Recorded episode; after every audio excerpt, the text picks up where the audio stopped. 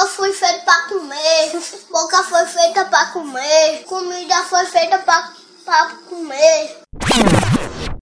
Una mattina mi sono alzato, oh vela ciao, vela ciao, vela ciao, ciao, ciao. Una mattina mi sono alzato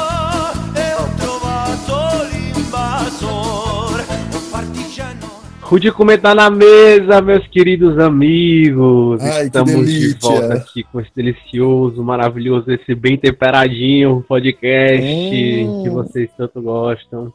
Delícia, cara. Delícia. Delícia, né? É. Porque hoje estamos num clima internacional. Delitia. Como é delícia em, em italiano? Não sei, não, não sei Olha, falar me italiano. Aí rapidinho. Eu acho que é, o acho que é que. Ui, que Pronto, delícia. deve ser mesmo. Aí sim. Tem que ser igual o, o- aquele episódio do Family Guy que o Peter sabe, diz que sabe falar italiano. Eu não, não, não sei. E aí ele fala italiano como se fosse só fazer aquela mãozinha de italiano e falar nome de comida. Aí ele fala calabresa, mussarela, pizza. Aí ele chega pro italiano e fala isso. E o italiano começa a responder com ele também. Desse jeito. Aham. tipo, salame, pizza, calabresa. Aí eles começam a conversar. Vou assistir, nunca Eu assisti. não assisto não essa coisa. É. E o tema de hoje, como vocês podem ver, é comida italiana. Trouxemos um tema internacional diretamente da Itália pra vocês. Que nem a Laura Pausini. Laura Pausini e o Renato Russo cantando. Renato Russo é italiano também. Não, mas eles cantaram, fizeram aquele dueto maravilhoso. Tem um, cro- um crossover, Renato Russo e Laura Pausini. Tem sim, depois você procura. Parece aquelas cores da Coca-Cola, né? Que juntava. O que, que esse cara tá fazendo? Laura Pausini que foi muito copiada, né, pelo, Sandy Júnior, né? pelo Tropicália, Também é. pelo grupo Tropicália. Tem várias músicas de forró com, que é da Laura Pausini. Aí é. Caralho, que fantástico.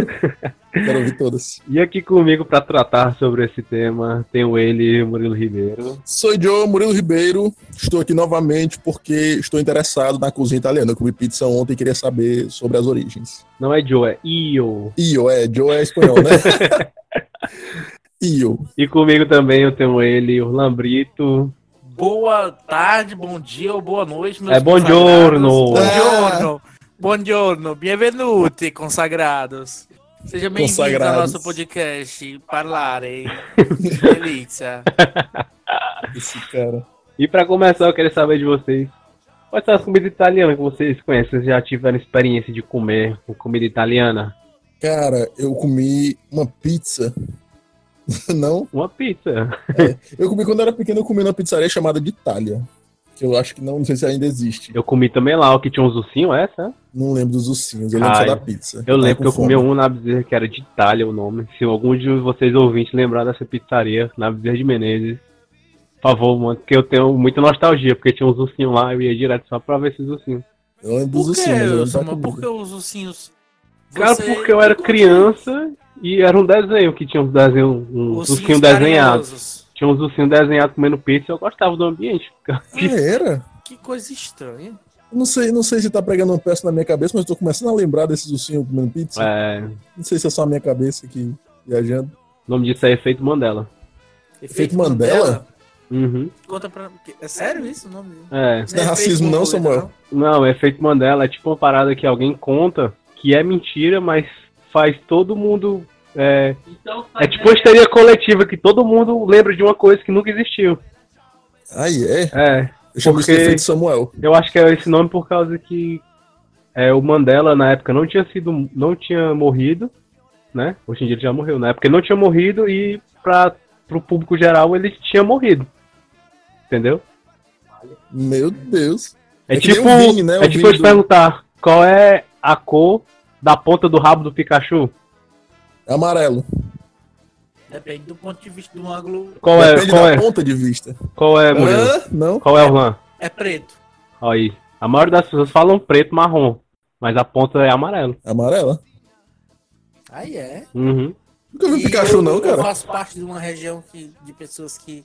O que é que isso que significa na minha vida? A tua região é o. João 23, mano. Como assim você tá com uma Eu região? não moro no João 23, eu moro no Jockey Club. Cara, no, no colégio tu fazia questão de dizer que era do de três. Pois é, bichão, cadê Porque tu na colégio eu quebrada? queria demonstrar que eu, que, eu, que eu vinha do gueto. Da quebrada. É, pra... Porque eu moro, na verdade, eu moro na faixa de Gaza do bairro, entendeu? Como assim? É, porque tem o João 23 ao lado esquerdo e o lado direito é o Jockey Club, que é dividido pela Luiz Azevedo, uma avenida que tem.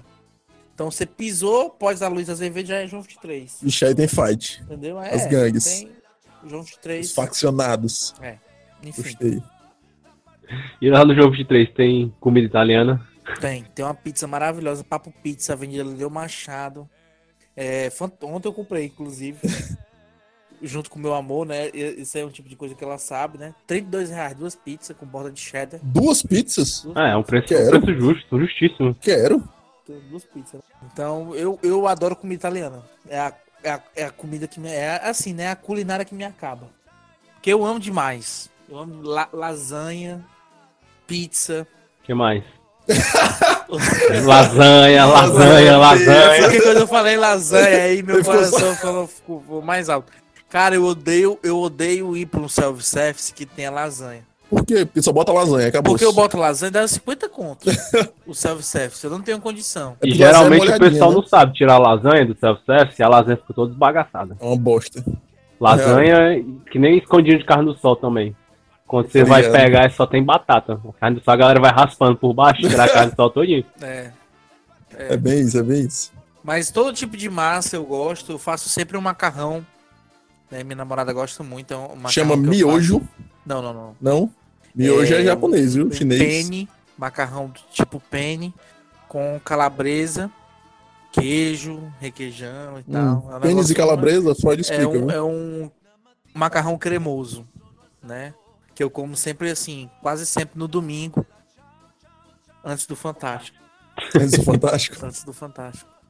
Ah, O tempo do Juan, na verdade, ele se divide de acordo com os programas de TV, né? É, ele sempre é faz assim. essa correlação. O domingo dele é dividido em esporte espetacular, temperatura máxima, Faustão e Fantástico. Ah, eu tô assistindo futebol europeu agora, Ai, de manhã. Sempre, sempre assisto TV a dois cabo. jogos. Aí depois temperatura máxima, Eliana, que ontem o programa foi muito bom. Foi sobre. Pomerode, Pomerode e Blumenau. Exatamente, eu tava assistindo. Então, assisti a Eliana, né? Aí depois fui, fui assistir o, o jogo que tinha. Aí Faustão, né? Dança dos Famosos. Faço uma avaliação com minha namorada. É sempre bom. né? Eu sou o, júri técnico ali. Eu gosto da, também. da casa. E aí sempre comendo, né? Quando for tu em Holanda dos famosos. Ô, louco, bicho! né? Não sei, meu sonho ser famoso. Coloca Será que esse na- podcast vai chegar a esse ponto? Assim, coloca a mão na cintura ofegante, esperando jogar no teu tchá-tchá. Até lá eu vou estar mais magro. Vai sim, vai sim, gostei. Vou, vou começar a tomar Redufit, gente. Você não quer malhar, não? Não, Ok. vai dar muito trabalho. Verdade, verdade. Pois é, o pessoal só tem uma, uma visão bem limitada a agir com os italianos, né? A galera olha muito que- pra massa e pizza, praticamente, né? Não é isso, não? Mas tem bem mais coisas, né?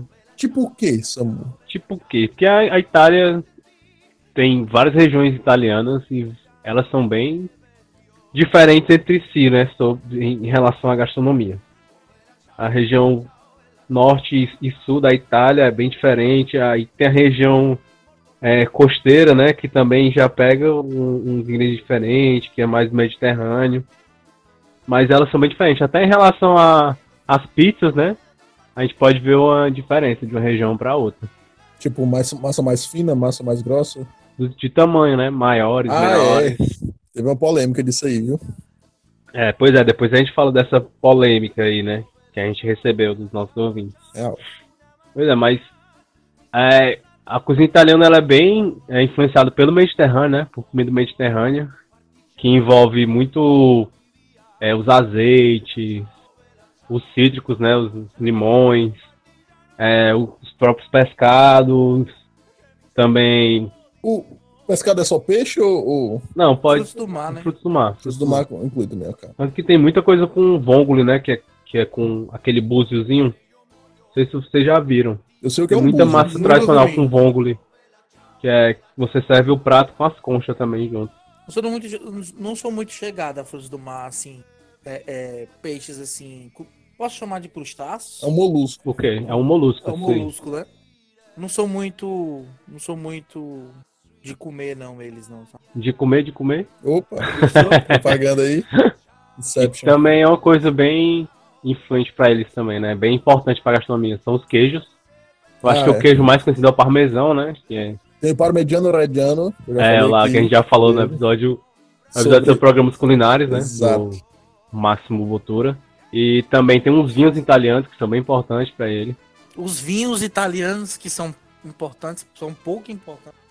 Os vinhos italianos são as coisas mais importantes que eles avaliam na vida deles, eu acho. Maria. Porque o, o que a Itália representa para o mundo dos vinhos, né? Em, em perspectiva de terroir, talvez seja até um pouco mais forte do que a França. Eu acredito que sim. É tipo. Até porque a colonização italiana em qualquer lugar do mundo sempre puxa muito esse negócio do vinho. O que é, o que é terroir, lá? Explica pros nossos ouvintes Terroir é. são características da região que acabam tendo influência direta na perspectiva do- da, da plantação, no caso da uva. Né? Então esse terroir ele é fundamental para a criação de sabores diferenciados na, naquele tipo de vinho, naquele tipo de, de uva, né? Que a gente chama de casta. É tipo É. o método de você fazer a É, parada. o terroir não- é como não se é um método mesmo, não é um método em si, mas digamos que seja uma, uma, uma localização, uma região mesmo. Mas no terroir também, além de estar incluído as características da própria, em relação aos vinhos, né? O terroir, além de estar incluído as características da própria tipo de solo que é cultivado a, a uva, as técnicas aprendidas no lugar também é, faz, faz parte do terroir. Tudo que envolve ali aquela região em relação ao cultivo e plantação de uvas está relacionado com, com o terroir. Ah, pode crer. É um dos principais escolas de vinho assim do mundo, né? É, acho que é italiano. Os Lambruscos, os, os Moscatel também, eu acho que é de lá. Tem É, muito. o, o, o Quinta do Morgado vem de lá? Não, que tudo morgado é lá, né? É lá do Rio Grande do Sul, eu acho. Pra tu ver, né, como a acessibilidade dos vinhos hoje, né? Quinta do Morgado, ele não citou São Brás, né? É. Tu vê, parabéns, Ei, menino, você cara, tá em outro patamar já. Eu ia chegar no São Brás em um momento, cara. porque- Estragou, Orlan. É porque também a, a- a gastronomia italiana, ela eu acho que é a segunda principal referência do mundo, né? Primeira Na- sendo a primeira. França. Na gastronomia, aliás, na gastronomia ocidental, né? Porque no Oriente já é outra referência. A primeira sendo a França. A primeira seria a França. Conhecida. Ah, não concordo. Por quê? Ixi, Eu gosto, acho legal a comida francesa, mas ela ainda é muito inacessível, muito, muito cheio de. Não, de- com certeza é, mas tô dizendo em referência das outras cozinhas, a primeira, quando você pensa em gastronomia, é a França. verdade. Aí depois vem a Itália e depois vem o o resto do mundo, que aí, Depois vem o Ceará, né? É, por Ali. exemplo, os outros países não tem tanta tradição assim. Por exemplo, Inglaterra. Qual é a gastronomia da Inglaterra? Ninguém Fish conhece and direito. chips. Todo mundo só fala fish, and chips. Na Inglaterra eu acho que tem muito miúdo. Não, não sei. Na Europa Não? em geral tem muito miúdo. Ah, é? Que a Europa, região, regiões de guerra, né? Estavam estavam sempre em conflito. É uma região que sempre teve escassez de comida e eles aproveitavam muito miúdos. Isso tem a versão inglesa da panelada. Da... Deve ter, da panelada, da versão francesa, versão alemã, versão espanhola. Deve ter muita tem prato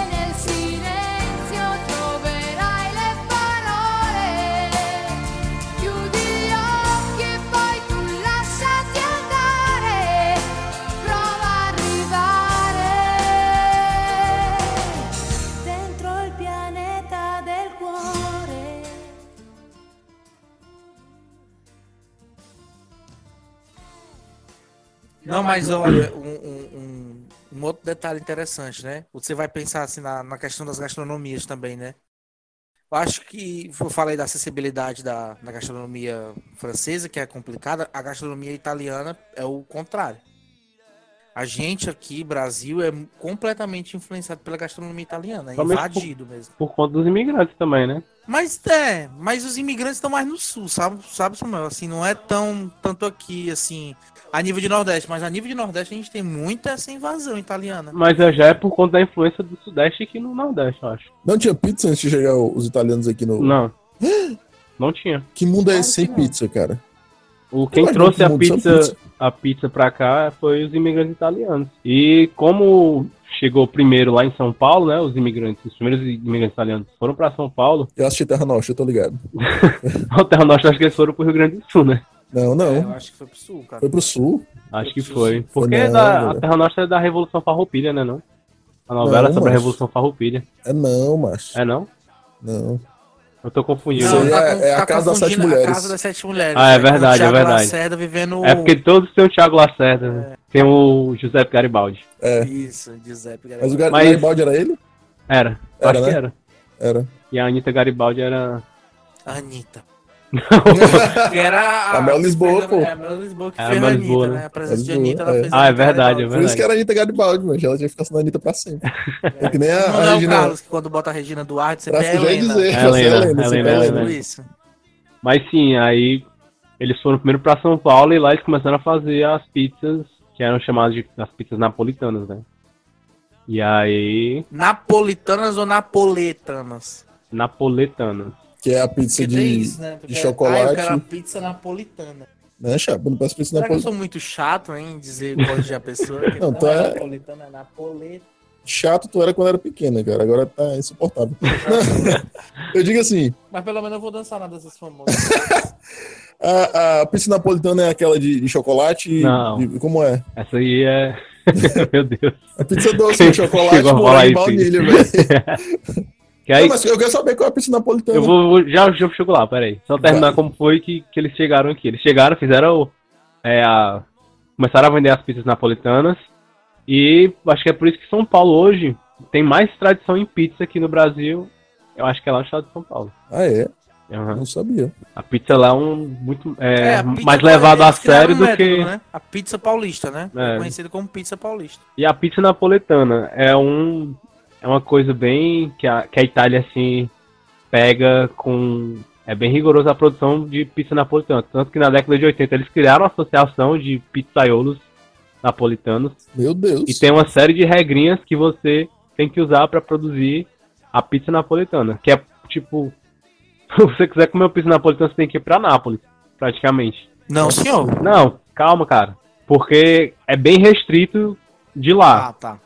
As coisas, tipo, pra você fazer fora de Nápoles já fica mais inviável, apesar Uhum. de existir. E, a- e alguns mais radicais dizem que se você fizer fora de Nápoles já não é pizza napolitana também. Eu acho que faz sentido isso aí, porque se a pizza foi feita em Nápoles, é napolitana. Se não foi feita em Nápoles, Mas é, é uma pizza bem simples, né? Tipo, é, os ingredientes, em relação aos ingredientes. Tem a massa da pizza, aí leva o queijo mussarela, mas o queijo mussarela tem que ser um queijo específico de Nápoles. Aí leva os tomates, os tomates têm que ser cortados de uma forma tradicional de lá. O tradicional é uma rodela fina de tomate. Aí tem o manjericão, que o manjericão tem que ser um tipo de manjericão que é de lá também. pô, então tem que ser. E o molho, e o molho de tomate, né? Você tem que, pra fazer um negócio fresco, você tem que pegar tudo num, num avião, voar direto pra São Paulo e fazer na hora a pizza assim. E é Exatamente. semi-napolitana ainda. Exatamente, é por isso que, que as pessoas, alguns dizem que não existe é, pizza napolitana fora de Nápoles. Porque a partir do momento que você tira do local e demora esse tempo de viagem de avião para outro, pra outro canto mais distante, é, os, esses insumos perdem características sensoriais, né? Deixam de, de ser a mesma coisa que é ele comendo fresco Uhum, e não tem o mesmo resultado final das pizzas napolitanas. Pode crer. Por isso que dizem que lá só, pizza napolitana só em Nápoles. Nunca vão copiar a pizza napolitana porque é inviável, né? Aham. Fica 100% igual. Curti. Ah, mas aqui em Fortaleza hoje a gente já encontra. é, eu, eu boto como referência, né? Inclusive o pessoal que assiste nosso, nosso podcast que é aqui de Fortaleza. é, vale muito a pena, gente, vocês conhecerem a pizza do, do Matheus. Matheus Pizzaria. Fica ali na Washington Soares. Ele faz realmente uma, uma legítima pizza napoletana. Né, os ingredientes, a maneira com que ele harmoniza todos os outros os outros os insumos, né? Presunto de Parma, com gorgonzola, manjericão e tal. Então é uma coisa bem bem realmente bacana. Ele entrega Ah, aqui. Vale, vale a pena ressaltar que pizzas napoletanas são pizzas até um pouco individuais para pessoas como eu, né? Então, tipo, eu como duas tranquilamente, né? Que cada é, são seis Ah. pedaços, né? Ah, Então, assim, mas se você for uma pessoa normal, você vai conseguir dividir com um amigo, né? Tal. Mas enfim, é muito, muito, muito gostoso e bem bacana o espaço lá. Então eu vou fazer uma indicação também. Um lugar onde eu comi umas pizzas muito boas foi num canto chamado O Hobbit. É uma pizzaria que tem ali para pro lado da. Não Da sei se é Sapiranga, da funcionários, é por ali. E aí lá eu comi uma pizza de alho, que era uma delícia, Comi, assim, os sabores tradicionais também eram muito bons. E tinha uma, cara, que eles estavam testando ainda na época, não sei se ficou, que era torta de limão, a pizza. Pizza de torta de limão? Era fantástica. Eu, também não dei nada. A mulher falou: não, tem, a gente tá testando um novo sabor, torta de limão, e eu, macho. Aí, vamos ver isso aí. Macho, era fantástica, fantástica. Então, fica a indicação aí, o Hobbit. E um detalhe, só para comentar a informação do Murilo, o Hobbit vai estar abrindo agora, recente, agora, eu acho que algumas semanas daqui para frente, ele vai estar abrindo um novo espaço. Um espaço ao lado do Hobbit chamado Depote. E no Depote eles vão trabalhar com pizza napolitana, Uhum. exclusivamente. Então, assim, é um espaço, é um, é um adendo à pizzaria, né, deles já. Não posso nem chamar de pizzaria. É, é uma pizzaria, mas com algo a mais também. Uhum. Tem todo um aspecto temático e tal. É um lugar bem é bacana aqui em. Fortaleza. Saiu no, até no Povo recentemente, que é um dos lugares mais is- instagramáveis de Fortaleza. O Hobbit? É, É por causa da porta, eu as acho. melhores Todo mundo fotos. tira foto na porta. É, É, tem a foto, tem o luminoso lá e tem o negócio do anjo também, que o pessoal bate foto lá. pode crer. Eu nunca Então. fui, no- mas eu ainda vou lá provar. É muito bom. Assim, Robert, se você estiver ouvindo esse podcast, eu tenho uma, duas coisas pra piscadinha. Eu tenho duas coisas pra lhe falar. Primeiro, vamos colocar recalque aí, meu amigo. E dois, um desconto, né, cara? Gente Verdade, pelo menos isso. comer aí, né? Pois é, e outra característica- característica da pizza napolitana é que a massa dela precisa ter uma fermentação específica de 8 horas, que eu não sei como é que funciona direito. E precisa ser assado também no forno a lenha. Eu acho que é a 375 graus. Isso é muitos E graus. não cara. pode passar de 30 segundos, se eu não me engano, é entre 30 e 1 minuto. O quê? E não Pra pode ser ser no assado. dia de lua nova. Mas Macho. tem, mas tem isso. Tá tem isso tá, mesmo. não? É, não, tem, Tem. tem, massa descan, tem massa descansada de 8, tem massa descansada de 24, tem massa 20 descansada de 48. Tudo na fermentação. Quanto mais fermentar, mais aquele glúten, mais aquele carboidrato vai ser. Vai ser. é, como- vai ser di- digerido, né? Pela levedura. Então a Digerido. pizza ela vai se tornar um pouquinho mais, mais seca, a massa mais fresca e tal. Então tem tudo essa. Tem essa informação aí mesmo. Pode crer. viu? Procede. Meu Deus, que fome esse podcast. tá me devendo uma pizza, né, Samuel? Talvez. Tu acabou de comer, macho. tu literalmente comeu e começou esse podcast. Cara, eu não, não como no podcast. Se tu passar a língua no dente, ainda tem comida aí, cara. Relaxa aí, Um dia essa pizza vai sair. né? E outra coisa bem curiosa da gastronomia italiana é a maneira como eles fazem as refeições, né? Que são bem divididos e bem. são bem tradicionais mesmo, né? Que a gente recebeu um depoimento aqui da, da irmã do Demontier Moraes, a Josi, né? Um ouvinte da gente. Deus Moraes. Que ela falou que lá, quando ela, ela já foi mais de uma vez pra Itália, e na primeira vez que ela foi, o choque maior que ela teve foi como ela comia nos restaurantes, que sempre seguiam a ordem de, de a ordem tradicional deles, né? Que é o antipasto, que seria a nossa entrada, né? Aí geralmente é um, um- pode ser salada, pode ser, às vezes não, a maioria das vezes não. Salada brusqueta. Pode ser uma brusqueta, pode ser O que é uma brusqueta? legumes grelhados. Brusqueta é, é um pedaço de pão italiano com o recheio, digamos assim, entre aspas, em cima, né? Que Recheio do lado de fora. É, como se fosse um pão, um pedaço de pão, aí vem um, sei lá, um tomate cereja com parmesão e, e manjericão em cima. Isso é tipo a entrada? É, é Ah, uma tá. entrada, é um antipasto. Depois vem o primo piatto, que é o primeiro prato, né? Nome de restaurante. que é o nome do restaurante mesmo. Geralmente é- são massas, a massa com, com molho cremoso, é, não, sem, sem ter o pedaço da proteína, né? Porque eles comem separado. Tem o primo piatto, que é a massa com molho, e o segundo piatto, que é que já é a proteína. Tipo, um, pode ser uma carne com molho. Eles não comem a massa junto com, com a carne, entendeu? Ei, Eles comem separados. tem uma pizzaria que é Primo Piato, não tem não? Ele acabou de falar. Ai, foi. Desculpa. Desculpa. Na verdade, na verdade, eu vou te contar o que é que acontece. No Conta, meu terceiro ano, eu fiz um aniversário lá. Deu uma onda no Prêmio Piada. Ah, Essa tu aí falou foi- já a história de que a galera não pagou. Foi lá no Primo Piato, essa, esse episódio aí da vida do Pois é, Olá. Você que quer entender que história foi essa aí, procura o episódio e ouça. E eu aqui, né? Ei! Aí depois tem o contorno, que é depois do, do, do segundo piatto, É tipo a borda da que é, pizza. uma, que é a salada. Ah, pode crer. Que tem até alguns relatos que as pessoas, tipo, querem chegar no restaurante e querem comer uma salada de, de entrada, né? E ah, às vezes eles ficam meio assim porque a salada se come por último. Por último, na, porque ainda tem alguns, né? Mas Eu não teria esse problema, não. a gente pede a primeira coisa salada, mas deles tá quase no final, né? Eu nem pediria. Aí depois tem a sobremesa, né? Sobremesa deles. Que pode ser gelato, pode ser os, os doces tradicionais dele lá, né? Tiramisu. O tiramisu. Tiramisu tem, tem, um, tiramisu tem uma história de, de um rei, né? Não uma parada de rei. Que é tipo a sobremesa dos reis, não tem isso? Já Não, já a gente vai chegar lá. Ixi, tem tiramisu. t- tá suspense tão grande nesse, nesse podcast. E depois da, do, da sobremesa ainda tem o digestivo, né? Que é o cafezinho expresso. Você sabe como é que Nice. servem o café? Como? Na xícara. Óbvio, né, ô Murilo? Ah, sei lá. Meu Deus. Mas um, um dado interessante é que eles gostam também de levar como aperitivo é, e e digestivo, na verdade, né? Um licor. Pois é. Então, é junto com o café vai um limoncello. O limoncello, um licore e ou então a grapa. É, um amigo meu trouxe isso pra cá e disse que era pra botar no café. Dentro do café, grapa.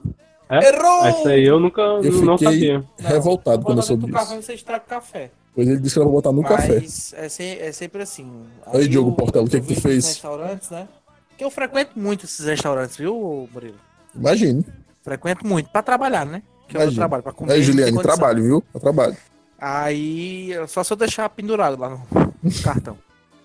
Aí eu vejo muitos garçons nesse momento, que eles vão servir o café no final, eles levarem sempre uma garrafa de licor 43, contrô Laranja. e né? limoncello. Então, assim, é quase uma venda casada. É certeza, a pessoa que, obviamente... Uma venda casada? É uma venda Uma casada. venda, perdão, entendi. Uma venda. Uma venda casada. E aí eles, eles já ficam. Já, já dá super certo lá. E é muito gostoso, realmente. Aí, queria provar. Eu, inclusive, no meu Instagram, porque eu sou Instagrammer, eu pedi a opinião da galera aí sobre a Itália e tal. E recebi algumas bem legais. E uma das que eu recebi foi a do Gabriel Chagas, que é um biólogo fofíssimo, lá que estudou comigo na UFC. E o Gabriel, ele disse que, que ele morou lá um tempo no finado Ciências Sem Fronteiras, que Deus o tenha. E aí ele disse que é, o que ele percebeu da culinária é que a galera gostava muito de se alimentar bem. Não era que nem aqui que, tipo, a galera quer comer, sei lá, o mais rápido, o mais fácil de, de arrumar e tal. Assim, ele disse que viu isso mais nos, nos, mais, nos mais jovens, essa coisa do fast food. Mas os mais velhos, a galera gosta de, de comer bem, assim, fazer a própria comida e tal. E ele falou que, que os ingredientes de lá, como a maior parte é artesanal, é feito em casa, assim, na hora, ou, ou, enfim, é, é, os, os- os ingredientes são mais, é, é, como é que eu vou dizer, de qualidade superior. Você sente mais o sabor de cada ingrediente, né? Exato. Eles são, são mais saborosos. Ele disse que a comida de lá não empacha, porque, ao contrário da massa daqui, massa, a gente come aqui duas coxinhas, já incha ali, toma um- uma Coca-Cola com duas coxinhas, você já inchou. Já fica mais tranquilo. Não sei, Urlan, eu digo assim, os, os seres, Não, não, as outras pessoas, né? não é suficiente, não. Desculpa. E, mas ele disse que lá não empacha, e ele disse que não se toma suco, eles tomam vinho ou água. É, e tem muita coisa do uso da mão. Eles Uhum. comem muito com a mão. É, é, e é o momento da galera se reunir, de congregar. É, eu acho que é bonito. porque a relação deles com a comida é diferente, né? A comida, pra eles, eles param mesmo pra. Primeiro existe o, o ato de preparar a comida, né? Que é uma coisa tradicional, das nonas, né? E tudo. Que todo mundo já ajuda, já tá ali por É, perto. já é um, é um evento, né? A- a- o jantar ou então o almoço, né? Pode crer. É um evento. Você reúne a família. E como tem essa parada de os, é, ter as etapas da refeição, então a refeição fica mais demorada. E, consequentemente, o momento de você é, se congregar com, com as pessoas, né? Fala da vida alheia. É, fica mais tempo e Eu percebo isso claramente. Quando eu vou fazer lasanha, eu começo 9 horas da manhã, terminando 2 da tarde. Que Fala mal dos vizinhos até. lentamente. Não, eu falo mal do vizinho, não. E por isso que tem essa parada, tipo, a, a nona, né, chama os netinhos pra abrir uma massa, pra dar molde aos nhoque, né? É, ajudar a fazer na, na focaccia, fazer os furinhos na focaccia pra deixar no fogo. Focaccia. O que é focaccia? Que é Focaccia focaccia? é aquele pãozinho italiano que é geralmente é quadrado e ele tem uns é, uns furinhos assim. Eu achei legal, eu vi um, um programa uma vez que ele fazia focaccia, né? Que era bem tradicional da família que o cara lá tava visitando. Era, tipo um- mostrando a, a, a comida em várias regiões italianas. Aí era muito massa, que ele só colocava o sal em cada buraquinho da focaccia, o sal grosso. Ele não botava sal na massa, era só nos buraquinhos da focaccia, pra pessoa quando comer aquele pedaço ali sentir mais o gosto do, do pão. Era, um- Isso era não uma fica onda. hiper salgado, não? Eu também achei que ia ficar, porque você dava pra ver os pedaços de sal grosso assim no, no em Imagina. cada buraquinho. Mas segundo o cara lá tava muito gostoso, né? Então, quem sou eu pra duvidar? Né? E pela cara parecia que tava muito gostoso. Eu comeria fácil. Oxe. né? Salgado, não tão salgado, tanto faz pra mim. Esse também tem uma relação muito boa assim com os pães, né? Por que, que o pão italiano é tão famoso? Tem alguma coisa no preparo? Ou são os ingredientes? Qual é? Que tipo de pão italiano? Do que vem da Itália, Meu Deus do céu. entendeu? É porque geral, o pão italiano geralmente tem a casca mais dura do que o daqui, né? Pelo É, menos- é só o modo de preparo ou tipo, tem algum recheio? é, algum- não, mas é o modo de preparo ingrediente. adiciona, né? Tempero, né? É, mas o pão, Orégano. o pão italiano tradicional, ele. Acho que a maior, maior diferença mesmo é a textura dele. Nice. É aquele pão do ratatouille que ele aperta assim, faz zoadinho assim? Não, aí é o francês. Droga, eu não dou uma dentro. Eu não dou uma dentro. Aí é a baguete francesa. Baguete. Aí geralmente o pão italiano o pessoal faz as brusquetas, né? É com pão italiano. Ah, aí também tem a focaccia, que a gente acabou de falar agora. E é, a nossa ouvinte, a Jô, também disse, quando ela chegou lá, também, é, alguma das vezes que ela foi, né? Muito viajada também. Né? Ela disse que o italiano tem esse costume de comer as coisas com pão. Qualquer refeição tem um pãozinho do lado. Até pra você pegar e quando acabar aquele prato de massa, sobra aquele molho assim, o restinho do molho no prato, você pega um pedaço de pão, sai raspando o prato, pegando o molho com pão. Pois Nem eu, quando a gente toma tolo, né? sopa. Primeira vez, tolo. Fui pra um restaurante italiano e aí eu recebi esse pãozinho, né? Ach... Col... Couver, né? Achando que era couver. Aí fui comendo, né? Pãozinho com oréganozinho, um azeitezinho, eu fui comendo, né? Pois quando eu vi as pessoas do meu lado tava fazendo exatamente isso. E é muito bom, né? Eu, Fazer isso é bom pra demais. isso, Porque fica muito molho. Aham. eu devia ter feito isso. Pois é, e esse ato aí é tão tradicional na Itália que tem até um nome, né? Que é fazer a escarpeta. A escarpeta é você pegar o pãozinho e Pois Raspar eu, o braço. eu adoro escarpetar. Isso parece muito uma gíria gay, fazer a escarpeta, tá ligado? É porque é, Fazer é italiano, né? escarpeta, Fazer em italiano, não esqueci como é, mas tem um nome. Fazer. É, fazer a escarpeta. Escarpeta. Cara, é, eu recebi um depoimento do Anderson Andrade, que é meu ex-colega de, de curso, que ele, ele foi professor do curso Paulo Freire. Beijo, Anderson. É, e aí ele falou que lá na, na Itália, essa coisa aí de comer o, o couvert, quando ele chegou lá, ele tava morrendo de medo. Ele foi da França pra lá. Ele disse que na França ele morria de medo, porque ele chegou num canto lá, comeu em algum lugar e foi caro. E ele chegou na, na Itália e ele disse que a maior parte, uma média assim, dos pratos, né, era 10 euros. Não era tipo um absurdo, não, sabe? Foi bem de boa. E a galera chega lá oferecendo água. Aí ele ia, não, não, aceitou de primeiro, né? E o cara vinha com a água no vidro, assim, e era caríssima aquela água, tá ligado? Se você quer água, ele, não, obrigado, um copo Um d'água. copo E d'água. o cara vinha com garrafa de água de vidro caríssima. Ele disse que tinha, tinha um, teve um restaurante que até o pãozinho da mesa a galera cobrou, entendeu? É Aí ele foda. disse que isso. ficou, tipo, morrendo de, de, Eu de tenho um medo. trauma dessa água no vidro. Eu tô num lugar, né? Eu fico observando qual é a água. Porque se for a minalba no vidro, não tem condição. Porque a minalba no vidro é 10 reais. 10 reais a água. É mesmo. Eu prefiro a de plástico. né? Entendeu? Que ainda ajuda a sustentabilidade das coisas. Claro. Mas aí tu compra a minalva né? de 10 conto, tu leva o vidro pra casa. Deixa o cara, o garçom pegar É, de eu volta, não. aquilo lá. O Já é vidro? água dentro, pô. Oxi, Podia virar várias garrafinhas da água. tu nunca pensou sobre Nunca isso. pensei isso, não. Deixa lá o tolo. O otário. Uma Volta vez pra a gente indústria foi pra aquilo lá. restaurante que você viu minalba, pediram três águas e levaram as minalbas pra casa. Ixi. Macho, e aí o Anderson falou, terminando o depoimento dele, né? Que é, ele foi no restaurante e o cara fazia a massa do lado de fora, na calçada, velho. Que eu achei isso estranhíssimo. Ele me mandou um vídeo do cara fazendo realmente as coisas na calçada, entendeu? Fazendo macarrão ali na hora Cara, e tal. mas é porque a calçada é um, um pouco E, pois é, Não, não é nada higiênico, na verdade. né? exatamente, tá ligado? A calçada ele tá deixava lá aberta, o- poeira da rua voando na massa. O Isso é macarrãozinho importante pra gerar consistência, né? Talvez. pra gerar anticorpos também, né? O cara come aquele macarrão, já é tipo uma vacina já. Exato.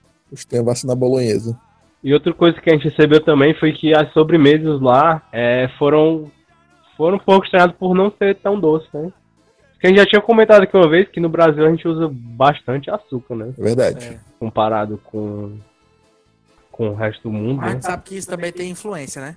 Não, isso é por... Histórica, né? Pois é, porque aqui no Brasil o maior produtor foi... Na País época era, da cana. já era o maior produtor de cana-de-açúcar, teve uma época. Pois é. Então aqui era abundante o açúcar e para ir navegar com açúcar pra Europa chega lá, chegava lá caríssimo, né? É. pessoas aqui no Brasil. Por isso que a gente come rapadura. Onde é que tem um doce igual rapadura nos, no, na Europa? Não Tem Verdade. sim na Itália. Chama-se rapadura. não, cara. Se se tivesse E- na Itália, o, o Mário comeria rapadura e ficava maior, né? Não comia o, o Que Mário. aquele velho, o velho Mário. E aí ela disse que no depoimento aqui, que a gente recebeu, que comeu tiramisu de lá e o tiramisu ela não gostou porque não era doce. Não, ela não... O Anderson disse o contrário, que ele adorou o tiramisu de lá. Pois é, mas é questão de gosto, né? Mas ele Sim, falou é. que era doce ou não? Não, ele só falou que adorou o tiramisu. Pois é, deve ser pelo, pela referência de doce que ele tem, sei lá. Enfim. E qual é a história do diabo do tiramisu? Que tem Vai negócio do rei. agora, Samuel? Pois é, o tiramisu, pra quem não sabe o que é o tiramisu, tiramisu é um doce, é uma das sobremesas mais, mais famosas da Itália, eu acho. É? É, quando fala de sobremesa italiana, o povo pensa logo no tiramisu. Eu penso logo em canole. É, também tem o canole, mas o canole não é todo mundo que conhece. E o que é que é o tiramisu, né? O tiramisu nada mais é do que aqueles biscoitos de champanhe embebidos no licor de café, um queijo mascarpone, que é um queijo, Queijo parece creme? mascarpone, que a nossa referência aqui é mais parecido com cream cheese. Tanto que alguns cantos aqui no Brasil, quando não encontram mascarpone, que é difícil de achar, o pessoal substitui pelo cream cheese, dá um resultado parecido. Não é a mesma coisa, mas é parecido. É o mascarpone batido, acho que um creme de leite e açúcar, pra dar um, que ele faz aquele cremezinho doce. Tinha uma música do Raul Seixas sobre isso, tinha não? Tinha? Não É. sei. Ei, mascarpone! Não, Gostei que o Juan pegou no ar. ele pegou, não me liguei.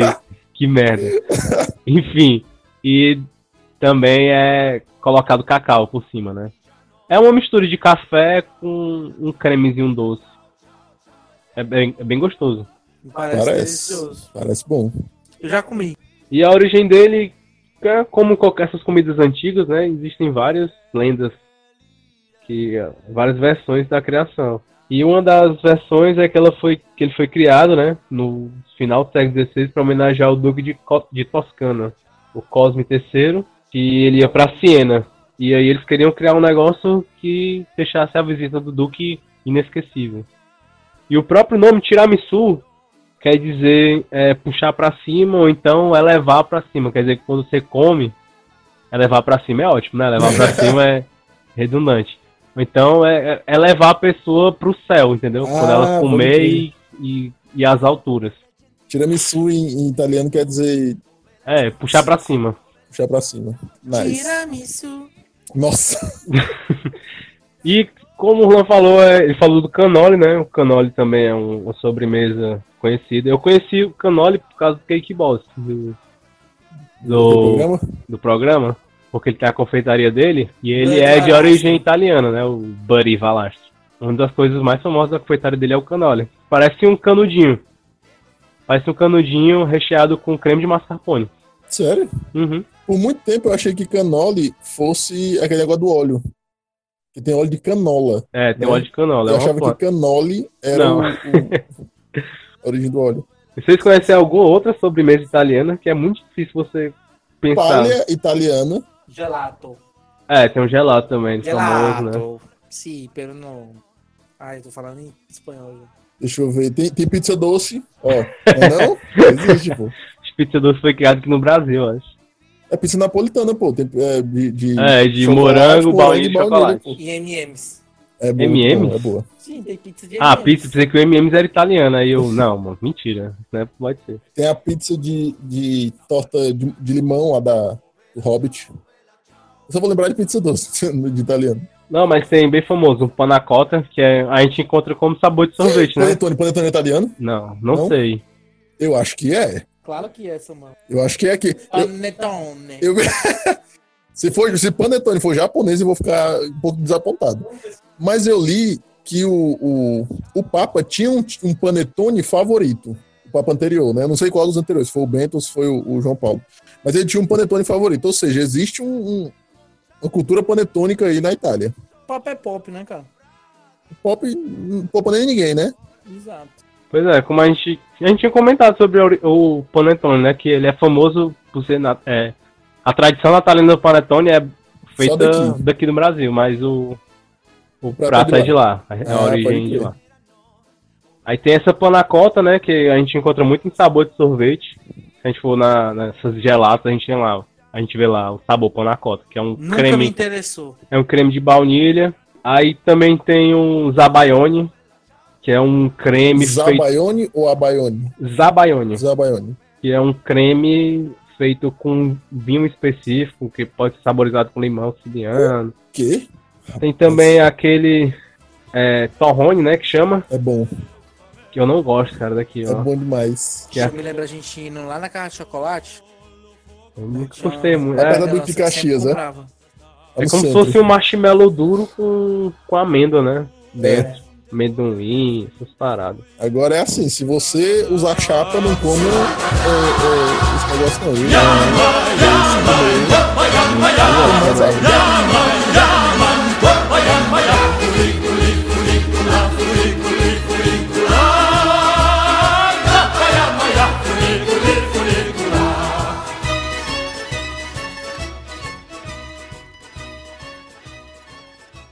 Cara, deixa, deixa eu falar da polêmica das pizzas. A gente recebeu depoimentos de uma galera dizendo que a pizza era indivisível lá. Tipo, divisível não, né? A galera não, não dividia os com os outros, né? Era individual. Ela é divisível, dá pra cortar uma pizza no meio. É, mas aí a galera comia sozinha. Só que o meu boy, Rafael, beijos, lindo, é, disse que a pizza lá é gigante. E eu falei, mas meu filho não tem como, porque a gente recebeu depoimento aqui dizendo que a pizza lá era menorzinha, tipo brotinho pra galera comer e tal. E ele foi me mostrou, ele disse que percorreu a Itália inteira, em todo canto ele encontrou essa pizza gigante, e me mostrou altas fotos dele com essas pizzas gigantes, parecendo discos voadores. Então você acho que lá você tem tantas pizzas gigantes, quanto as pizzas brotinho, que são indivisíveis, e as pizzas gigantes para dividir com todo mundo, As pizzas brotinho lá é quase o tamanho de uma pizza normal daqui, né? né? Inclusive, eu tenho, eu tenho até uma reclamação pra fazer. Mas eu soube que a, a massa lá é fina. Ó, atenção para todos de pizza de todos os lugares do mundo. Ixi. Pizza brotinho não é pra existir, não, cara. Não é pra existir. Como assim? Uma pizza real pequena daquela, entendeu? Pizza brotinha, eu quero só brotinho. Mas macho, crianças. Não, pra todos, pizza tem a partir da média seis pedaços. Tem história de broto, não. Pizza brotinho fode o pizzaiolo, porque ele pesa as massas tudo bem direitinho. Aí A pessoa pede um brotinho, aí ele tem que cortar a massa que ele já tem feito bem preparadinha pra abrir. Ixi. Mas já devia deixar preparado. Mas A porque não sai, também. mano, não sai. Não, não, não é viável você deixar pizzas brotinho. Mas assim, o, o- a pizza brotinho não é pra existir porque é pequena, não, não cabe nem no buraco no dente. Que é isso, bebê? Desse jeito. Que hater. Pronto, além das pizzas, outra coisa bem famosa da Itália são as massas, né? Como a gente já comentou aqui. Que massa lá é uma coisa bem. É quase uma religião, né? Precisa fazer massa Eu lá. tive um problema seríssimo com isso. Na viagem que eu fiz pra Gramado, eu fui comer num restaurante italiano comemorando é, é, aniversário de namoro com a Ju. né? Eu fui comer num, numa Cantina Pasta Ciuta, lá em Gramado. Eu queria dizer pra vocês que é um dos restaurantes mais caros. Mas só pelo nome, né, já tem essa impressão. Passei no cartão, tá? No- Tá pagando até agora. é, eu, eu parcelei, na verdade. 12 vezes. Eu espero que a taxa não seja muito alta, foi em 7. Então, bem, é, eu, eu cheguei lá, né, pedi lá. Primeiro eu sentei e observei o cardápio.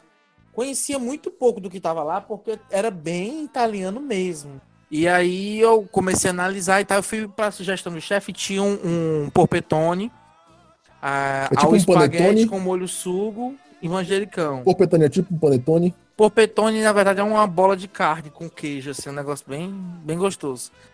Aí eu, o, o prato chegou e tal, né? E eu não tenho costume de ficar. Ficou uma dúvida, pera. O que é molho sugo? Molho sugo é um molho de tomate clássico, assim, É o cara. com, né? Com temperos básicos. Cebola, né? Cebola. Enfim. É, Cebola, vou cebola. temperar do jeito que o cara quiser. E aí, pronto, chegou e tal. E aí eu fiquei observando, eu não, não sabia comer. Eu fiquei observando as pessoas ao redor, o jeito que elas estavam comendo. Elas enrolavam o garfo, Com sabe? espaguete no ar. espaguete, sem nenhuma cerimônia, elas colocavam na boca e saíam sugando o macarrão. Tipo né? Adame Vagabundo. Tipo a dama vagabundo. Nice. E eu tenho uma mania de cortar o espaguete, sabe? Mas nessa mesma semana da viagem, eu tava vendo um vídeo de um professor meu de cerveja, o Maurício Beltramelli, que tá na Itália, ele postou um comercial de uma fabricante de espaguete. E mostrava um casal, início de relacionamento, tava com a aprovação da sogra. E aí o cara ele foi cortar o espaguete e a sogra olhou assim, com a... isso é comercial italiano. E a sogra foi olhar, olhou assim com a cara de, de, sabe, o que que esse filho da puta tá fazendo? E aí ele disse, não, é brincadeira e tal, né? Era tipo ofensivo. É, é ofensivo cortar o, o espaguete. Então Ixi. eu comecei a fazer, enrolando tudo no garfo. Chupando espaguete. Chupando o espaguete. Mas, Com rapaz. muita finesse. Aí o, o, o garçom chegou pra mim, qual o tipo de vinho o senhor vai aceitar? Disse, vocês trabalham com refrigerante? Aí ele disse, sim, sim, uma coca com gelo e limão, por favor. E aí ficou eu e a Ju comendo esse espaguete maravilhoso com Coca-Cola, gelo e limão. Aí sim. Maravilhoso. Eu fui num canto aqui num restaurante que era um restaurante italiano chamado. Mistura paulista. Não, não bora. Era, um- era um nome italiano, cara. Esqueci o nome agora. Eu até indiquei pro Samuel na época. Que Eu era lembro, um, Mas eu não lembro o nome, desculpa. É um canto bem pequenininho, onde o cara vende um- uns vinhos é, italianos e também vende uns- uns vinhos venezuelanos, eu acho. Enfim, ele tem uns, uns vinhos daqui do sul e os vinhos da Itália. Ele é italiano mesmo, ou então ele faz um sotaque muito bom. Onde é a rua? É na Aldeota, é uma ruazinha menor, assim, eu não sei o, o nome da rua, não lembro agora. Tá. Mas aí, tipo, ele faz umas pizzazinhas, uns pizzas não, perdão, umas massazinhas assim, deliciosas. O prato não é caro, é tipo 25 conto, 20 conto um prato. E, tipo, vem suficiente assim, é bem gostoso. Eu, eu vou procurar o nome e indicar pra vocês no, no Instagram. Massa. Pois é, e esse negócio de massa, é, as pessoas daqui estão acostumadas a comer macarrão Fortaleza, né? Aqui a gente não tem costume de comer massa com qualidade igual na Itália se É, come, né? diferença danada. Você comer uma massa fresca, feita na hora, na hora não, né? Mas feita por uma pessoa, artesanalmente, e comer uma massa que você compra no supermercado, diferença é muito grande, cara. Muito grande, faz Existe- muita diferença. é, existe uma diferença muito grande mesmo entre uma massa artesanal e uma massa convencional. Até porque a massa convencional ela também vai um, vai, vai, eu acho que vai outros, vai outros ingredientes, né? Samuel? É. Que não, não, não iria numa massa artesanal, né? É, uma dica gastronômica aqui pra você fazer uma massa artesanal em casa. Você não precisa ter um abridor de massa, só precisa ter um rolo. Você bota 100 gramas de farinha, pra cada 100 gramas de farinha um ovo. Então a pessoa não pode ser solteira, né? Por quê? Porque ela precisa de um rolo. Nossa! Cacete, velho! Eu tô me acabando de rir. Meu Esse cara Deus. é podre, viu, mano? 100 gramas de farinha, um ovo, você mistura na, mistura na vasilha até ficar mais. Como é que se diz? Ficar homogêneo, né? Coisinha mais bem lisinha a massa. Aí você deixa descansando, depois você abre com rolo. Você abre com rolo e vai jogando farinha, abrindo, jogando farinha, abrindo, jogando farinha. E depois você vai cortando com a faca, né? Você enrola a massa e vai cortando com a faca para fazer o fettuccine. Em breve a gente vai ter um canal no YouTube. A gente pode. E aí não vai dar pro Samuel fazer as coisas que ele faz aqui, cara. Porque ele, ele, ele tá fazendo um gesto aqui da criação da massa, é muito engraçado. Não tem noção, Então não. é, é uma, uma Libras muito, É, é uma libra estatal, não tem condição de continuar assim. muito é? pornográfica sua. É, depois vai lançar o close caption desse podcast com todas as imagens pra vocês pegarem. Um, um lugar, o único lugar, na verdade é o único lugar que eu conheço que você pode chegar qualquer hora, desde que, desde que é aberto e você pe- pede um, um tipo de massa lá e eles fazem na hora a massa fresca pra você, é no Pastifício Primo, que fica lá na Aldeota. Na rua Desembargador Leite Albuquerque. 350. Passo difícil. Tem uns capeletes pronto lá também. Ah! Uma sopa de capelete. É, tu tinha falado do episódio de viagem. Ligado? Foi um negócio que eu comi muito. Rolou. Sinto saudades. Cara, eu fui no aniversário da minha sogra lá na, na pizzaria Vignoli. Vignoli. É, Vignoli é, é- é uma das pizzarias mais consagradas aqui de Fortaleza. É uma delícia. Aquela e... pizza de massa fina, né? Justo. É, e aí eu fiquei muito feliz, que a pizza era muito boa. Fiquei muito triste, porque era bem caro. Mas valeu a pena pagar mais caro pela qualidade da pizza. É muito boa, Mas é que recomendo. tá. Você paga mais caro por aquilo que é bom. Entendeu? É, mas eu sou do gueto, né? Eu sou da Jardim América. Eu sou acostumado a, tipo, comer pizza de 15 reais, 10 reais, tá ligado? Tipo, Mas aí é que tá. Eu tava conversando ontem com a Ju sobre isso. A gente ficou nessa pizzaria de 16 reais ontem. Uma hora pra receber a pizza, lotada do, do que tava. Entendeu? E ao redor, várias pizzariazinhas menores de 10 reais, de 12 reais. Sabe, com o movimento tranquilo, eu falando pra ela. Amor, tá vendo? Às vezes a pessoa, a- às vezes a pessoa quer realmente pagar mais caro por aquilo que é melhor. é, eu tô dizendo, vale a pena, vale a pena. Não, Eu dizendo que vale a pena não. demais. Vale a pena. Eu tô dizendo que é porque o meu paladar não é acostumado, entendeu? Eu tenho que ir me acostumando com isso. Eu paguei um, um petit gâteau de 25 reais, mas É. Se 25 reais no petit gâteau, eu passo a noite todinha com aquele petit gâteau ali. O garçom chegava no meu prato e disse: tire sua mão. Onde Eu foi vou isso? lamber este prato lá na Avinole. Aí tu, 25 reais pra chegar 23 e um quebrado com o, o 10%. mais os. Pois lá no rancho do 10%. poço é 16 e toda vida eu digo pro cara que alguém tá aniversariando na mesa só pra ele aumentar a porção. Uma dica aí. É. Ah, aí, gente, mano. façam isso. Porque se alguém tá aniversariando lá, ó, é um aniversário de namoro, de casamento, não importa o aniversário. Eles aumentam uma bola de sorvete e ainda- vem desenhado. Parabéns. Só pra eu terminar, um beijo pra minha sogra, dona Edna. Beijo. Ela assiste? Não. Mas Então, vai que um dia- de nada o beijo. Porque depois, eu acabei de dizer que a mulher foi no restaurante que eu achei cara, eu vou sair nessa. né? Tem que mandar um beijo pra sogra. Pessoal, tá na hora de vocês que estão nos ouvindo convidar uma pessoa pra assistir esse podcast. Convida só uma. Convida o amiguinho, convida É, a mamãe, Você o que dá papai. carona, né? Que dá carona pras pessoas. Pessoal, Bota vocês querem, tocar. vocês querem ouvir alguma coisa? Não. Não. Vamos ouvir o podcast. de É. comer. Você que é Uber, você que é, é InDriver, Você que É vende, pop, que vende fruta, do carro da, da fruta. pode colocar. Bota o podcast pra Vou rolar no até carro fazer aqui. Olha o carro da fruta passando em sua rua. Olha, é a hora que é pra colocar. Nessa hora começa. a vinheta pra você aqui. É isso aí. Então, assim, gente, convida as pessoas para assistir esse podcast, viu? Faz assim, vem. É, além das pastas das massas, né? A gente também tem os risotos. Risoto, Risoto, que é um velho. Que é aquele arroz puro alguma coisa, né? Arroz puro? Como assim? Arroz pura a alguma coisa. Tipo, você é, pega o um arroz, arroz joga com, ali um com recheio. pedacinho de. Um pouquinho de carne, um pouquinho de, de, de alguma coisa e dá, fica puro alguma coisa, né? Aquilo? Ei, ei, Murilo, quando a, quando a- pessoa te pergunta assim, Murilo, qual a tua participação no podcast? O que você fala? Mas minha, minha participação é perguntar aqui. Porque eu não sei o que é, eu pergunto, entendeu? Não, dá pra perceber, dá pra perceber. dá pra perceber. Depois que a pessoa fala a definição, risoto é, é um arroz pura, não tem definição, né? Eu tava falando sobre isso com alguém um dia desses. O meu podcast sou eu, um gastrônomo e o seu de cerveja. E a pessoa, o que é que tu faz lá? Eu, fiquei- eu também não sei. Pergunta. É, tem que ser isso Eu mesmo. faço o papel do leigo, aí eu faço muito bem meu papel. É. Não, você é a melhor pessoa. Ei, mas eu, eu sei os- as coisas nutritivas. Eu sou biólogo, tá? Ah, ele é biólogo. Tem um papel. Hum, ele, falou, É. ele falou que o vongole era um molusco. Ele falou que A era crustáceo. foi essa. E é o que, na verdade? O vongole é um molusco, e tu falou que era crustáceo. Ah, sim, tu acertou, né? É, eu tô aqui pra Parabéns. isso. Mas eu confundi no, no outro episódio, eu confundi a beterraba com a batata inglesa. Que a beterraba. A beterraba não. A cenoura é um tubérculo. A cenoura é um caule, né? O caule tubérculo. E a, e a. Não, a cenoura é uma raiz tuberosa. É não, bebê. Raiz tuberosa é uma coisa, tubérculo é outra. Tubérculo é um Não, caule. cara. Tubérculo é batata e cenoura é raiz tuberosa. Justo. Ei. Mas não, não, eu confundi essa. Aí dentro pra vocês dois. Então, pessoal, culinária italiana. Pois bem, voltando aos risotos. é, a Itália, ela recebeu grande influência da. Da Coreia nos risotos. Não, Não? Da, dos árabes, né? Aí os árabes trouxeram o arroz lá da Ásia, né? A Itália é o maior produtor de arroz da Europa. Eles têm muita tradição com arroz.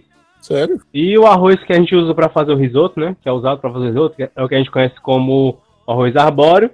E outro também que pode ser usado é arroz carnaroli. Carnaroli? Carnaroli, o nome do arroz. Carnarolia ou Carnaroli? Carnaroli. Por que chama assim? Qual é não desse sei, arroz? não sei, cara. É tipo um arroz produzido na Itália? Não, ele não é produzido na Itália, mas é um tipo de arroz. Tem, um arro- tem vários tipos de arroz, né? O que muda mais, eu acho que é a quantidade de amido no grão e o formato do grão, né? Tem os arroz mais alongados, arroz mais gordinho. Eu só conheço três arroz. Que é o, o arroz branco, o arroz negro, que eu achei o mais fantástico, obviamente, e o, o arroz parbolizado, né? Que, que eu acho uma delícia. Tem o arroz vermelho também, que é muito produzido no Piauí. Nunca comi, nunca vi nem comi. É bem gourmetzinho. É gostoso. Pois bem, esses arroz são usados porque eles soltam muito amido, né? Que é o que dá aquela textura mais liguenta do, do risoto, né? Mais, dá a cremosidade do risoto. Ah, não sabia não. E para você fazer um risoto, basicamente precisa do arroz, né? O arroz arbóreo, então carnaroli. Um vinho branco, Achei Manteiga. branco? Por que branco? porque o vinho, o vinho tinto, ele vai dar cor no arroz, né? Ah, E tem um gosto muito mais forte. Eu achei que era racismo. Não, Vai, não. continua. Até porque o vinho nem é preto, o vinho é É verdade, mas vermelho. E precisa mais, além do vinho, precisa da manteiga e precisa também de um queijo para dar A liga, a liga também. gostei. E a partir daí você faz qualquer risoto. E risoto é um dos meus pratos preferidos da cu- culinária italiana. ó. É? Eu gosto muito de risoto. Eu sempre achei que o risoto, ele fosse tipo. Tipo, só acompanhava o prato principal, entendeu? Tipo, você botava a mistura e o risoto. Não, Pra a- mim, o risoto nunca foi o prato principal. Assim, o- não, na culinária italiana eu acho que o risoto entra no lugar da massa. Então seria como se fosse o primo piatto, né? Tô ligado. E no o segundo piatto é mais só a mistura, né? Tô ligado, ligado. Massa. Enfim. Aí no risoto a gente usa muito o parmesão, né? O parmesão acho que coloca em tudo, em, em cima de qualquer prato de comida italiana. É? O queijo parmesão. Você bota em cima do. Bota em cima do, da massa, bota no risoto, bota na pizza. Verdade. Você, qualquer coisa, você dá uma raspadinha no parmesão em cima, fica gostoso, né? E tem uma curiosidade sobre o parmesão, que existe uma forma de eles substituírem o parmesão, que eles chamam de parmesão de pobre. Parmesão de pobre. parmesão de pobre. Que antigamente os camponeses que não tinham dinheiro para comprar o queijo parmesão e colocar. É, ralar ele para gratinar, né? Eles inventaram a pangritata, ou então pangratator, que é o, o pão. um- é como se fosse um farelo de pão é, misturado com manteiga e ervas para ficar uma coisinha crocante, simulando, entre aspas, um parmesão, né? Nice. E aí eles gratinavam as coisas com essa pangritata, que é o parmesão de pobre. Aquele pão do Subway. Aquele parmesão ali, tu acha que. Não, acho que é parmesão. Porque não faz sentido, tem um pão com pão. Vale. Já pão de pão.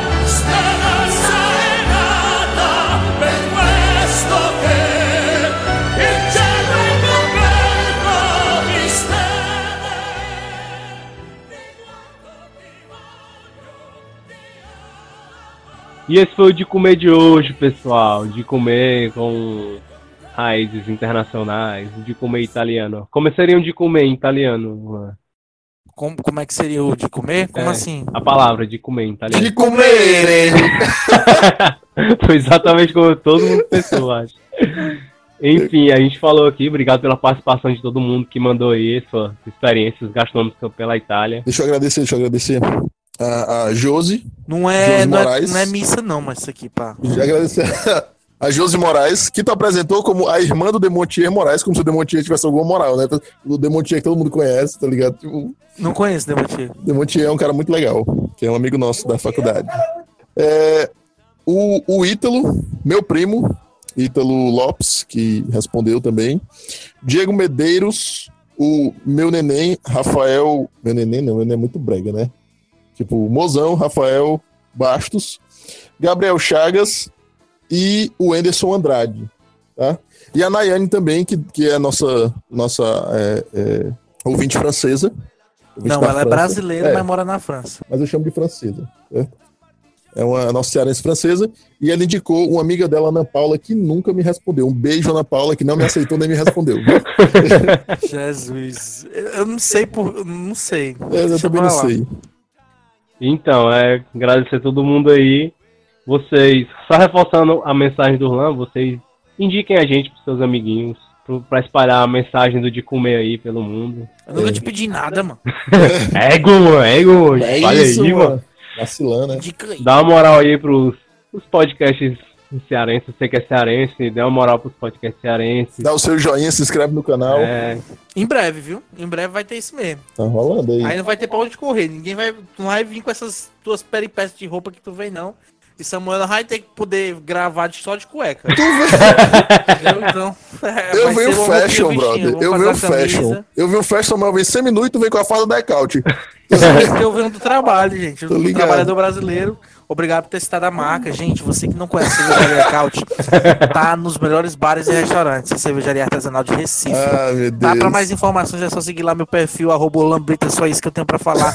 Muito obrigado a todos vocês que assistiram até aqui. E quem quiser me seguir, já falei, né? já. Não, falou, não, arroba falou. Lambrito, mas tem também um arroba muito bacana que você pode seguir, que é o arroba Ecaute Cervejaria. tá? Então até mais. Eu sou o Mu das Galáxias, estou encerrando minha participação italiana aqui e podem me seguir para saber sobre a vida, o universo e tudo o mais. Eu sou Samuel Regis Gasto no Instagram, se vocês quiserem me seguir. Tem várias comidinhas italianas lá, se Verdade? quiserem olhar. Tem umas massas bem gostosinhas. É E- só a massa o Instagram dele. É só a massa. Será bom? E se vocês quiserem seguir o nosso podcast nas redes sociais, também é no Instagram é podcast de comer. E no Twitter também vai lá, podcast de comer. A gente tá sempre interagindo com os ouvintes. Você pode chegar lá, interage com a gente também. E para encontrar a gente no Spotify, Samuel, a gente bota o quê? No Spotify só. No Spotify, como qualquer outro agregador de podcast, só você procurar de comer. D-I-C-U-M-E. E no Deezer? Você vai achar, não diz a mesma, a mesma coisa. coisa. E no. E no... Desculpa, eu queria falar todas Você pode estar no Spotify, no. Deezer, no Deezer, no Apple Podcast. No, No Google Tá vai de canto. no podcast. Pois é. E, de novo, indique seus amiguinhos. E obrigado de novo por tudo que até aqui. E um beijo, até a próxima. Próximo de comezinho. Valeu!